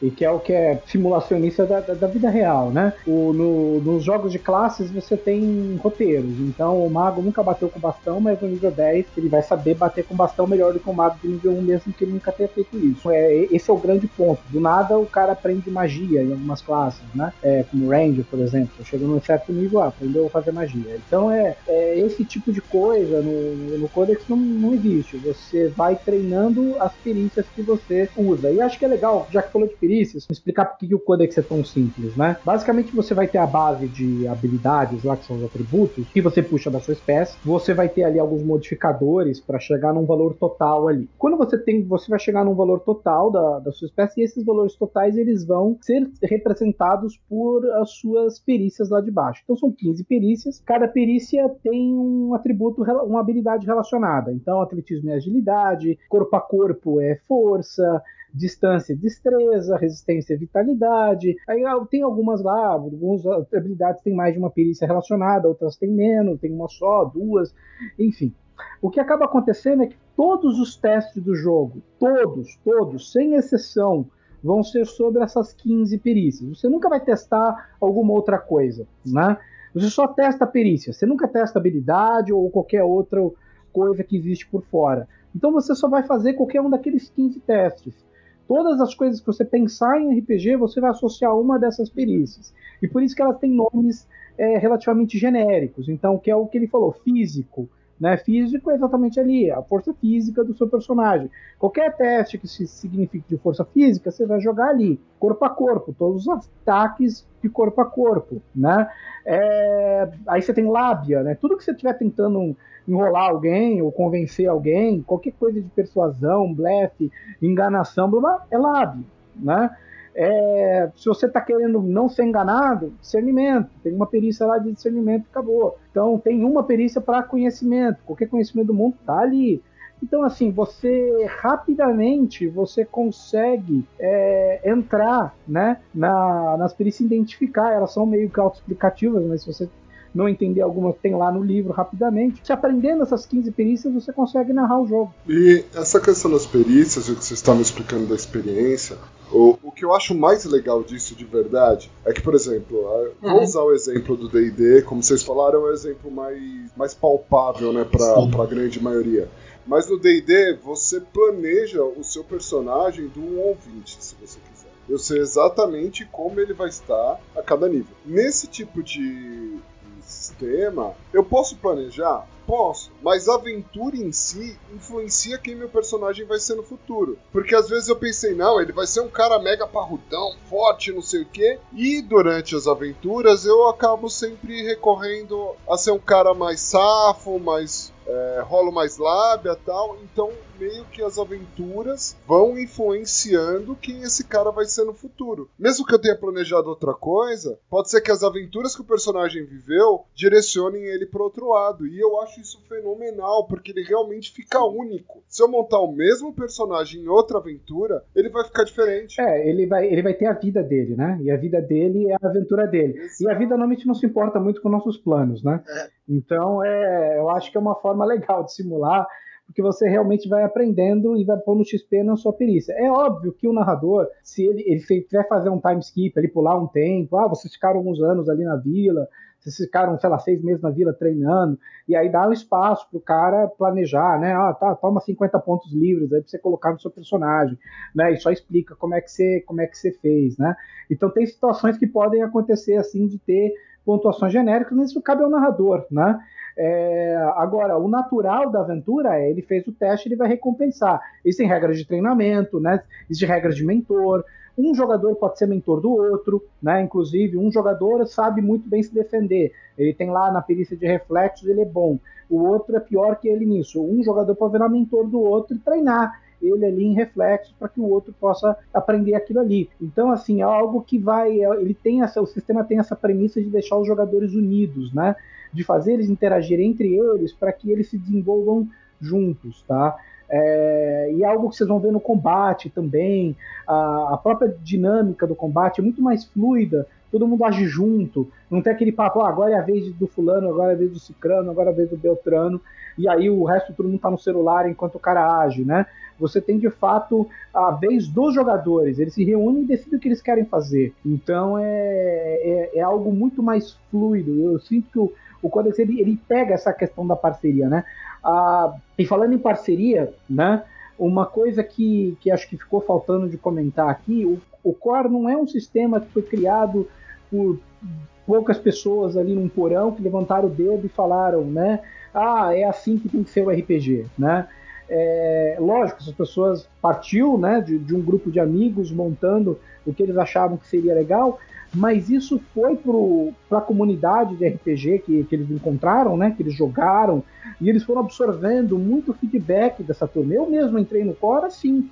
Eu joguei com eles num evento, peguei o contato do Vitor, troquei mensagem com ele, conheci a página, conheci as coisas, comecei a ter ideias, comecei a querer jogar mais, joguei online com ele, joguei presencial, e a gente acompanhou diversas as vezes as reuniões de tweet que eles tinham para explicar, as enquetes, botavam enquetes no, no, Facebook, vai ter um monstro tal, vai ter um item tal, vai ter não sei o que tal, vamos criar uma, uma, uma habilidade tal. E as pessoas diziam o que elas queriam e as coisas foram sendo criadas. Então, se, quando você pegar o livro texto, você vai ver lá, item tal, sugestão de tal pessoa item, é habilidade tal, sugestão disso, entendeu? É, é monstro tal, sugestão disso. Eu criei, por exemplo, a Lhama Marinha, né?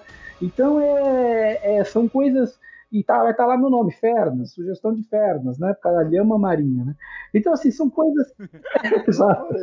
Então, são coisas que, é, que fez parte da comunidade. E, e, é por isso que a gente bateu a meta tão rápido, né? Porque é essa comunidade que está ligada na gente há, há anos, né? Que quando saiu o financiamento coletivo foram lá e apoiaram. Então, assim, agora a gente está num momento que é um pouco mais complicado, que é acessar as pessoas que não conhecem né, o core. E, mas as pessoas que conhecem o, o, core, essas todas gostaram. O feedback normalmente foi muito positivo, né? Quase todo mundo que jogou sempre gostou né, do core, inclusive os gringos, né, que a gente jogava, tal, eles eh, jogamos algumas vezes, todos eles gostaram muito da mecânica. Então é, acho que é uma mecânica inovadora, fluida. As pessoas falam muitas vezes que a gente escutou isso de algumas pessoas por aí que não dava mais para inventar nada no mundo do RPG, já tudo já tinha sido feito, né? eu acho que o core está aí para mostrar que isso não é bem assim. Tem, tem possibilidades de você criar coisas novas, né? É, lógico, né? Sempre tem algum, é, alguma inspiração em algum lugar, né? Nunca você vai criar é, do zero tudo, mas tem muita coisa bacana, nova, criada, né? É, afinal, querendo ou não, é um jogo de RPG, né? Mas, mas sempre tem coisas criadas assim bacanas, mecânicas de estresse, é, totalmente invenção do core, os dados, a forma como se faz os dados, a, a, essas espécies únicas foram criadas. Então, assim, muita coisa legal, assim, que, que, é, que é diferente. Mas quem gosta de RPG Acho que deveria experimentar o, o core. Tá, mas me fala o seguinte: como é que funcionam agora os pontos de vida core? Porque vocês colocaram várias raças. Essas raças influenciam nas características biológicas? Como é que é que funciona? influenciam, tá? Cada espécie tem sua quantidade de pontos de vida, inclusive a quantidade de pontos de vida que você começa é aquela e acabou. Você não ganha mais pontos de vida Eita. porque você, ah, entrei numa caverna e saí, ó, agora tem mais vida. Não. Você continua com a mesma vida. Você pode aprender a se defender melhor. Você pode comprar uma armadura melhor com o dinheiro que você achou na caverna. Mas você não tem mais vida por causa disso. Faz entendeu? sentido. Caraca. É, uma, uma então, espadada mata do, Exatamente. do experiente ao. ao- Exatamente. A espadada dói. A espadada isso tem é que doer. Não legal, importa quão experiente você esteja, ela ainda dói. A dor é a mesma. Sim! Aham. É. Ela ainda corta, né? Cara, isso é muito legal porque alguns sistemas, na medida que você vai evoluindo, você passa a não ter medo dessas coisas, né? Você fala, ah, tem um Goblin ali. Cara, se você é um cara muito experiente, tá num nível muito alto, você vai ignorar o Goblin. É, essa que é a realidade. Você sabendo que a faquinha do Goblin lá enferrujada tem risco real de te acertar, você vai ter que ficar de guarda É, levantado. você vai ter que ficar Mesmo esperto com o Goblin, né? muito menos experiente. É, exato, porque a oportunidade acontece, um beco escuro continua sendo Não, e uma coisa que eu achei fantástica- Você sabe se esquivar, né? Mas você tem que se esquivar. E uma coisa que eu achei fantástica é que eles descrevem assim: tipo, é, o personagem deve ser tratado em até 5 minutos ou ele morrerá por sangramento, convulsão, trauma ou algum outro fator. Gente, na vida real é isso. Paciência, PT, Adorei, saudações. Que delícia. cinco minutos aí. Ah, vamos deixar cinco minutos pra, Médico! pra, pra Maravilhoso. dar tempo. Exatamente. Porque eu sou legal. Eu tô te dando Galera, você tem que oportunidade. Você tem, você tem que ganhar grana nesse jogo pra você comprar as camisas vermelhas pra ir na frente, tá ligado? É o jeito mais fácil. Ah, ou a camisa É, vermelha ou a calça marrom. Aí você escolhe. E galera, uma coisa que eu, que eu tô pensando aqui, eu adorei a premissa do, do cenário. Sim. Com certeza a gente vai jogar. Só falta alguém narrar, né? Mas aí a gente fica esperando o convite. Esse é o Então, Estamos aí momento. pra isso. Aliás, Já é, marca aí, Biel! inclusive semana que vem, gente, aí eu não sei quando que sai a, a- a gravação aqui, é capaz de sair depois, mas vai sair dia a 13, gente, né? tá, é, a gente tá organizando um evento chamado Core Fest, né, que é o Festival do Codex, subtítulo aí Fragmentos da Realidade, que é o, pr- o nome do primeiro evento. É, nós teremos sete mesas de RPG, cá três aí minhas, duas do Vitor e duas do Johnny, que é outro desenvolvedor. É, eu vou narrar a aventura oficial do, do Windar, que é a Espada de Ashen, né? Na sexta-feira à noite, às, às nove da noite, é, do dia 15 de janeiro, tá? E aí depois, sábado e domingo, tem três mesas em cada dia, às duas horas, às 6 horas e às 21 horas, tá? É, nessas mesas tem de tudo, tem Warcraft, tem Star Wars, tem uma mesa de anime e tem mesas de Windar, né? É, ou seja, são, tem uma variedade grande aí para vocês escolherem. Se tiver à vontade, é só se inscreverem aí. A gente pode até, eventualmente, até streamar uma das mesas se, se formar quórum aí. Já Fiquem à vontade, eles são já, convidados. já, já estamos prontos. Inclusive, Já tem. Você precisa de quanto? inclusive, Feras, a, a, a, você não mencionou, mas a mesa de sábado, que é a primeira mesa de sábado que sou eu que vou mestrar, é, que, que vai ser a mesa da aventura que o Fernas jogou em 2016, só que totalmente é, refeita, com, com as experiências que passaram aí. Versão 2.0 dela. versão É, 2.0. é, vai ser muito melhor do que Imaginada. as pernas, as pernas mostrou, agora tá melhor ainda. É, mas vai ser uma mesa oficina. Então a ideia é eu vou mestrar, o pessoal vai jogar aventura, mas ao mesmo tempo eu vou explicar e abrir os bastidores do. Do abrir a, a- levantar o escudo do mestre virtual e mostrar pro pessoal o que, que tá acontecendo pro pessoal que quer mestrar o sistema, também quer aprender como é que funcionam as coisas, como é que eu faço as tomadas de decisão do sistema. Então, assim, pra, pra ver como é que o desenvolvedor mestra, né? Então, aí, Olha, aí essa temos, mesa- temos a, a data de sexta-feira coisa- aqui, estamos à disposição, né, gente? Olha, então. Olha eu aí. Esperando o seu convite pra sua mesa É, jogar. tem, tem vaga na Espada de Ashen ainda. A Espada de vaga. Ashen é. A gente já jogou pra, pra tudo que é lado essa aventura. Eu reescrevi ela aí recentemente. Fiz um 2.0 dela também. aventura que a gente mais jogou. É, mas ele já jogou tanto já que o Vitor não quer nem mais ouvir falar dela. Ah, nossa, então, a gente- a gente jogava Ah, nos eventos que chamava Espada de Lao Rei. E aí a gente foi. é, a gente- é, já deve ter jogado umas 10 vezes essa aventura. Eu acho que eu já joguei umas 10 vezes dela. É, eu, então. Mas enfim, é, assim, é, é, tá um pouco cansativo já. A gente só tá narrando por causa do financiamento coletivo, porque é a aventura oficial, né? Então, então ela tem que abrir o evento, mas se não fosse. Que dó. eu criava outra mesa, né? Mas ela é fantástica, a Não, aventura é muito boa. muito legal essa aventura. É muito legal, é que já joguei 10 vezes, eu tô cansado dela, mas ela é muito legal. Vocês estavam falando que o sistema eh, se propõe né, a ser uma simulação da realidade e a gente consegue eh, visitar vários mundos. Né? A gente falou de Warcraft, a gente falou de Star Wars e tudo mais. realized Se eu quiser, eu, mestre, financiei e quero jogar um, um cenário que eu criei. Só que nesse cenário tem algumas outras raças, tem outras coisas. É fácil pro mestre fazer isso? Você vai pegar o seu livro base, que é o livro de regras. Você vai ir nele até o, o finalzinho dele, que tem uma parte de regras adicionais, aí você vai passar isso. Tem uma parte de auxílio ao mestre, que tem algumas regrinhas, alguns macetezinhos para ajudar o mestre ali na hora do jogo. Aí você vai passar isso e vai ter lá no finalzinho como você faz para montar a sua espécie no sistema. Então tem um pouco de matemática nessa parte, que é uma parte para jogadores mais avançados, mas ali a gente detalha todas as fórmulas que a gente usa para calcular o custo de cada espécie e como é que você faz para fazer uma espécie. Então você fala assim, eu quero que uma espécie tenha 13 de vitalidade. Quanto que PV que isso aqui me dá? Ah, 13 de vitalidade você multiplica por 2, vai dar 26 de PV, e isso aumenta o custo da raça em X, X ponto. E aí você fala, tá, eu tenho 26 de PV, mas eu não queria que minha, minha raça tivesse 26, eu queria que ela tivesse 15 de PV. Aí quantos pontos que eu vou baratear da minha raça fazer isso. Então tem também a formulazinha, como é que você converte, adiciona valores adicionais. Então todas essas formas, como você define todos os valores da, da sua raça, tanto para montar uma espécie, né, jogável, quanto para montar um monstro, é a mesma lógica que a gente usa para os dois. Está especificado ali como é que tudo que é calculado. Então você consegue fazer isso, montar o seu próprio conteúdo. Todo o cenário que você for escrever sempre vai ter alguma coisa que você vai ter que trabalhar em cima, né? De, de sistema. E o grande trabalho do core que existe é exatamente na montagem das espécies, porque o resto já vai ter no livro. Então, assim, assim, de forma bem clara para você pegar praticamente sem ter que criar nada, né?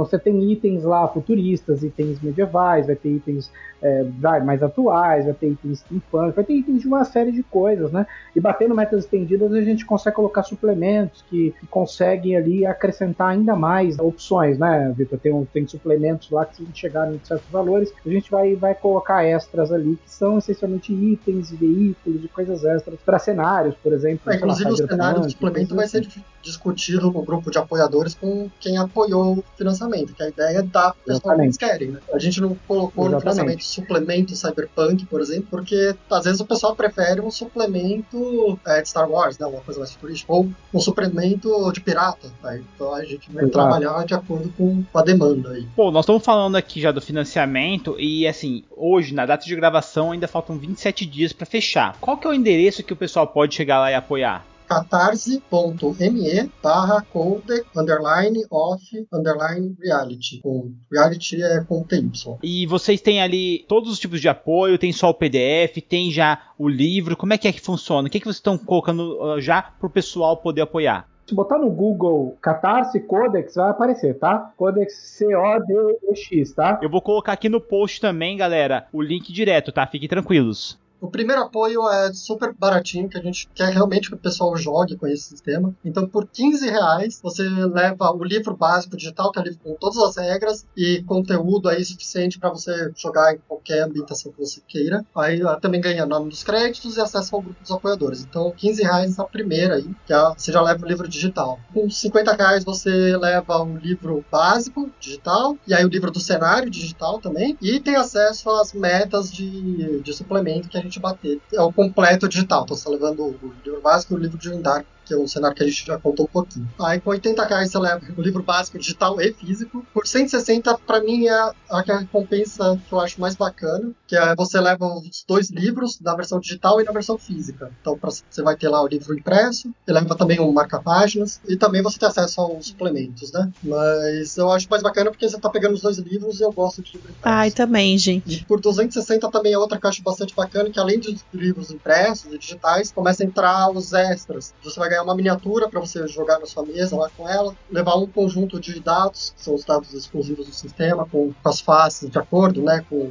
mais um, menos um e mais dois. É, você vai levar também um chaveirinho e também vai levar os marca-páginas, além de, das outras coisas dos apoios anteriores. Aí depois disso, se você gosta bastante de miniatura, tem a próximo nível que vem com quatro miniaturas. Depois disso ainda tem o do narrador lendário e tem o herói lendário, que também são bem bacanas, que você monta um monstro para você colocar no sistema. Então você vai mandar pra gente o monstro que você quer e a gente vai montar ele, vai representar ele no sistema, mas quem vai dar o monstro, o lore, tudo, vai ser você. Então acho bem bacana pra quem tem mesa de RPG e tem aquele monstro icônico de uma aventura. E aí você manda pra gente, pronto, agora esse monstro faz parte do livro que você vai receber ali impresso, inclusive com seu nome embaixo, tudo direitinho. E do herói você cria o seu personagem, então você vai ter a ficha pronta do seu personagem no final do livro, vai ter seu personagem vai aparecer em alguns quotes, tem tem umas frasinhas meio engraçadinhas, ou que conta um pouquinho do lore do mundo. Aí vai aparecer o nome do seu personagem ali também. Ele vai aparecer o nome do livro, vai, vai pintar o nome dele ali. Além disso, você pode pegar separado também, você pode pegar só uma miniatura, só o kit de dados. Então isso permite você compor também a recompensa que você quer. Você pode pegar só os livros digitais e um kit de dados, por exemplo. Cara, mas fazer as miniaturas é a melhor parte, galera. Sério, tipo, eles colocaram aqui no Catarse, tô com o Catarse deles aberto, uma miniatura representando o Tai. Mano, que miniatura massa. É linda, né, cara? Eu tô olhando também, cara. É muito bonito. E, sinceridade, galera, assim, o que mais. Assim, eu adorei esse sistema, mas a parada do ponto de vida, galera, de não aumentar, deixa tudo mais difícil, cara. Deixa tudo mais complicado, mano. A qualquer momento você pode cair numa armadilha, sabe? E isso que eu acho mais legal. O seu personagem ganha experiência, seu personagem fica mais forte. Só que, cara, ele continua um ser vivo, É sabe? Que não vai ganhando pontos de vida infinito, sabe? É. Ele tem medo, né, cara? Eu, eu acho que, que é essa a questão. O jogador vai ter medo de perder o personagem Sim. em qualquer conflito. Porque, cara, uma facada no bucho é uma facada no bucho. Cinco minutinhos ali e. Ô, chove, E aí né? tem mais uma coisa que é, o. Vitor não falou sobre o PV, que na verdade não é o PV, é sobre energia, né? Que a gente fala de energia. E tem duas formas de morrer, né? No, em termos de. Você não morre só pelo PV, você pode morrer pela outra energia que você tem no jogo, que é como se fosse uma fadiga ali, uma, uma- um cansaço, né? Que a gente chama de estresse e sobre-estresse, né? Que a ideia é o seguinte: você tem o fôlego, né? Quando a gente faz exercício na vida real, né? Você faz aquele, aquela corrida rápida ou alguma coisinha rápida, dá aquela canseira, né? Mas aí você para, respira ali 10 segundinhos, você se recupera, você tá bem de novo. Mas tem aquela energia que às vezes você gasta, você faz um esforço muito forte e você precisa realmente sentar e ficar descansando por algumas horas. Além do cansaço do dia, tal, que depois você precisa dormir mesmo a noite inteira para você se recuperar. Quando você dorme a noite inteira e se recupera, você não recupera PV, tá? Você até recupera, recupera um por dia, coisa assim. E, é, o seu PV você se recupera muito pouco, porque seus ferimentos se fecham muito devagar. O que você se recupera, de fato, é da fadiga que você teve ao longo do dia. Então, na prática, o seu personagem, ele além do seu PV, ele tem esse estresse sobre estresse. O que que é esse estresse sobre estresse? Ele vai comandar toda a sua estamina, toda a sua força ali de vontade de fazer as, as suas ações durante o dia. Cada turno que você tem, você vai recuperar sempre o seu estresse. Porque se estresse é esse fôlego, que você deu aquela corridinha, parou, você já tá bem. Então, enquanto você estiver fazendo ações dentro desse fôlego, que são o estresse, são normalmente três pontos, mas tem algumas espécies que tem quatro, tem outras que tem dois. Enquanto você está trabalhando naquele ali, você é, não se cansa, você consegue ficar fazendo coisas o dia todo, porque você está num nível de estresse baixo, tá? Agora, quando você resolve fazer alguma coisa, ou muitas ações, ou algo muito elaborado, você acaba consumindo a outra barra que é o sobre-estresse. E essa só descansando que você recupera, né? Ou tomando poção, coisas assim. E aí o que acaba acontecendo é que se você zerar essa outra base de sobre-estresse, significa que o seu corpo fez um esforço brutal de fadiga, né? Para fazer alguma coisa. Você ficou extremamente fadigado. E aí você morre. Você fica com zero de sobre-estresse e você tem que fazer teste de resistência pra você não morrer e tal. Imagina o grego, o cara da batalha de maratona, aquela história, né? Que ele correu 40 quilômetros, dando maior gás para chegar lá na, na cidade de Atenas para avisar o povo que eles tinham ganho dos persas. Aquele cara, ele morreu de, de. Ele correu 40 quilômetros no pau, né? chegou lá no final, o esforço dele foi tão grande que ele infartou. Essa é a ideia, né, do, do sobre-estresse, né? Você pode fazer um esforço colossal físico e nessa você acaba partindo, né? E aí o que você acaba tendo várias mecânicas de danos diferentes que você pode aplicar dependendo da sua arma ou a magia que você quer fazer, que você pode ferir tanto o PV quanto o estresse do seu rival. E aí tem arma que ela dá mais dano, mas a armadura defende bem, tem outras armas que perfuram a armadura, tem outras armas que elas ferem o estresse. Quando você faz um guerreiro nesse jogo, você não vai fazer aquele personagem clássico de mesas de RPG que tem a espada sagrada que fica andando com a espada aos 20 níveis ou durante 5 anos ele só usa espada. Ele vai trocando por uma melhor, mas ele só usa espada. E no Codex não existe isso. A espada ela tem a sua utilidade na batalha, mas dependendo do seu inimigo, você vai pegar uma lança, porque ela vai atravessar a armadura do seu rival, ou vai pegar uma marreta, que é para fadigar o seu rival, que é ferir no estresse. Ou seja, você vai mudar a sua arma conforme o seu inimigo. E do mesmo jeito, as magias também fazem isso. As várias magias dão danos diferentes. Então, você cria uma combinação de coisas que, pô, para esse rival eu vou me posicionar dessa forma, para o outro eu vou me posicionar de outra. E você é, customiza mais, né? Então, aquilo que ele falou, dois anões guerreiros, não necessariamente eles vão ser iguais, porque alguns podem ser mais ali, usam lanças e marretas, e o outro pode querer usar machados, espadas, e eles vão ser completamente diferentes. Inclusive na utilidade deles dentro do combate vai ser muito diferente. E ele também pode se adaptar mediante o inimigo que ele está enfrentando, né? Então, às vezes, o cara mais versátil, em determinadas situações, pode ser mais eficiente do que um cara que está focado num, Num único estilo. numa arma Cara, só. Com certeza. É- Essa é a questão do que acaba surgindo naturalmente no sistema, é o, é o especialista contra o generalista, né? Então, assim, é, você ser totalmente generalista não é bom, porque você vai fazer de tudo, você vai ter bônus em tudo, mas você não vai fazer nada direito, né? Então você vai. Toda dificuldade que você vai ter que enfrentar vai ser uma dificuldade grande pra você, porque você tem bônus baixos. Né? Agora, se você é extremamente especialista, quando você tá fazendo aquela atividade pra qual você é especialista, você vai detonar ela, não vai ter chance. Assim. Você vai passar sem suar. Mas a partir do momento que você fugiu daquilo, danou-se. Você não vai conseguir fazer nada, você tá de mãos atadas. Era dos personagens que o Fernas fazia lá, que era o capa gigante, gigante lá, super forte, ele punha tudo em ataque. Então, na hora de atacar, ele destruía o inimigo. Ele jogava um ataque e destruía, matava todo mundo. Só que quando o inimigo atacava, ele também não conseguia se defender, entendeu? Se eu se tivesse um veneno, ele ia morrer envenenado. Choices. Choices. O, o capa, ele tem muita vida. O capa, ele tem 22 de vida. E o humano normal tem 12. Então eu parava os ataques e armadilhas no peito mesmo. O, o capa, ele tem um problema, que ele tem muito pouca agilidade, né? Ele, ele tem muita força e muita eh, vitalidade, né? Então ele, ele tem muita vida e muita força. Mas ele é ruim de destreza e, e agilidade. E inteligência é normal e astúcia, acho que ele é também um pouquinho ruim. Aí o que acaba acontecendo é que ele é uma espécie bem barata, então ele sobra bastante ponto pra você colocar. Exatamente porque a defesa dele é muito ruim. Se eu te levar pra baixo d'água, eu não preciso de agilidade nem de defesa, rapaz. Tu vai morrer sem ar. Mas, em, mas embaixo d'água o capa é outra história, exatamente. O capa é muito forte. É, exatamente. Não fala de sapo debaixo d'água, Aí não, a gente. tá Olha, falando sobre ó, uma aventura, aqui tá lá no meu tá canal, é uma, uma batalha no Arvil, é um navio que voa, então ele fica no ar, né? E a gente tava fazendo uma viagem, a gente foi atacado por uma tribo lá de orcs, seguiu um dragão lá especial, e ó, eu saí com o meu machado cortando os orcs no meio, porque, sei lá, eu botei tudo em corpo a corpo, e aí eu atacava lá com 10 dados mais 7, mais 8, uma coisa ridícula. E aí eu rolava qualquer coisa, e eu sou bom nos dados, né? O pessoal até acha que eu uso hack, eu sempre vou muito boa bem, sorte. tanto é que quando eu narro, eu não rolo dados pros meus pros NPCs, né? Porque senão eu mato a parte inteira. Então eu fico sempre, eu faço um- eu faço eu faço uns testes assim, é, é- é aquela coisa, é azar na vida, sorte nos dados, né? Sorte no jogo. Então, como eu tenho muito azar na vida, eu dou sorte no, no jogo. Cara, isso não é verdade porque eu tenho azar na vida e no jogo. Em algum lugar funciona. entendeu? Eu brinco que em alguma coisa tem que ser bom, né? Aí, do- é no jogo que eu sou bom, o resto, o resto não é, mas enfim. O lado bom do Marcelo é o cachorro dele, cara. Tá Exato, é, em algum lugar ele acertou, né? Eu, eu gastei muito ponto em companheiro animal.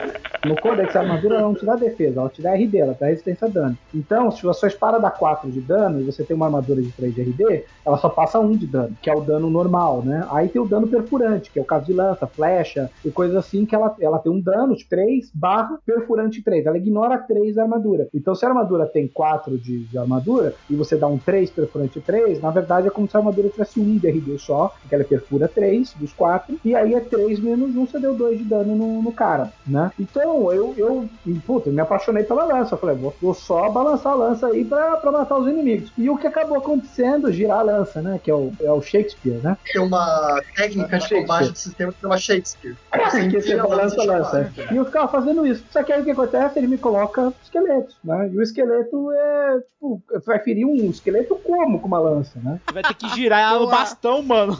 Quebrar o fêmur do esqueleto e começar.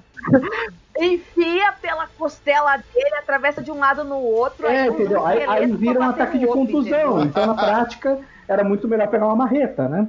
Era muito melhor. é, então, é esse que é o ponto. E eu construí um soldado todo defensivo. Os esqueletos não me feriam, mas eu também não feria eles. Eu fiquei esperando meus amigos lá matarem os, os esqueletos. Aí até que depois eu enfrentei uma abominação lá, que aí nem meu escudo não fez nada contra ela. Mas essa que é a graça, né? Você fala, ah, com B, com B, ah, tá bom. Aí você só muda um monstruozinho lá, acabou já com a graça do cara, né? Gente, eu quero agradecer a presença de vocês, deixar aqui o convite mais uma vez pra voltar à taverna pra falar mais sobre o Codex. Eu adorei a experiência e eu quero jogar essa mesa, gente. Então, por favor, me convidem pra ela. E, mais uma vez, deixar o espaço livre pra vocês. Aonde que as pessoas acham vocês nas redes sociais? Primeiro, tá super convidado pra jogar quando quiser, tá? É só falar, a gente, a gente faz. Oferece, não oferece por educação que a gente. Não, não é por educação, não. A a Taverna do Roller Cego é conhecida como Exatamente. Sopa Mesa. Você vem gravar com a gente, nada mais é que um convite para você narrar para nós. Por favor, convidados, não levem Levem, isso por a sério, favor, levem. Sério, o, Vitor, assim, se vocês quiserem narrar pra nós semana que vem, nós sério, faríamos um esforço enorme. Mentira, a gente iria com Oh. todo prazer. Vocês fazem sacrifício pra jogar? Com certeza, cara. A gente marca stream aqui no Beer Holder e vamos rolar esses dados, por favor. Vamos. Que não vai ser nenhum sacrifício, não, porque a gente é dado e gosta de jogar mesmo e tá tudo certo. É, Ah, A gente é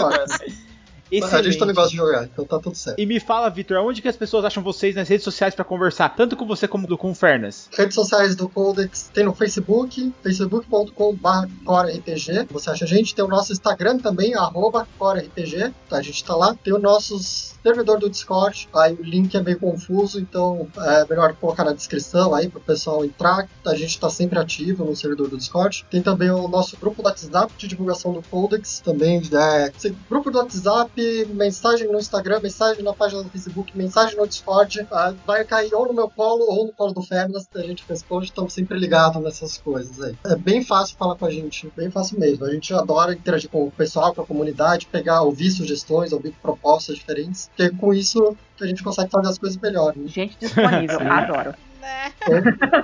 É, o sistema foi feito amo. assim, né? Ouvindo o pessoal. A gente fala, ninguém tem ideia perfeita. Não sou eu que vou ter uma ideia magnífica e vou sair fazendo e pronto. Então, se a gente se fechar pro feedback das outras pessoas, é, Não, tá certíssimo. Não faz sentido, né? Até porque a ideia é levar isso pra outras pessoas. Excelente. Então eu vou subir o som dessa taverna aqui maravilhosa, porque todos os outros integrantes vocês acham no grupo do Beer Holder Cego. Bora apoiar esse financiamento, vamos tornar o Codex uma realidade. Falou, tchau, tchau. Falou, gente. Grande abraço.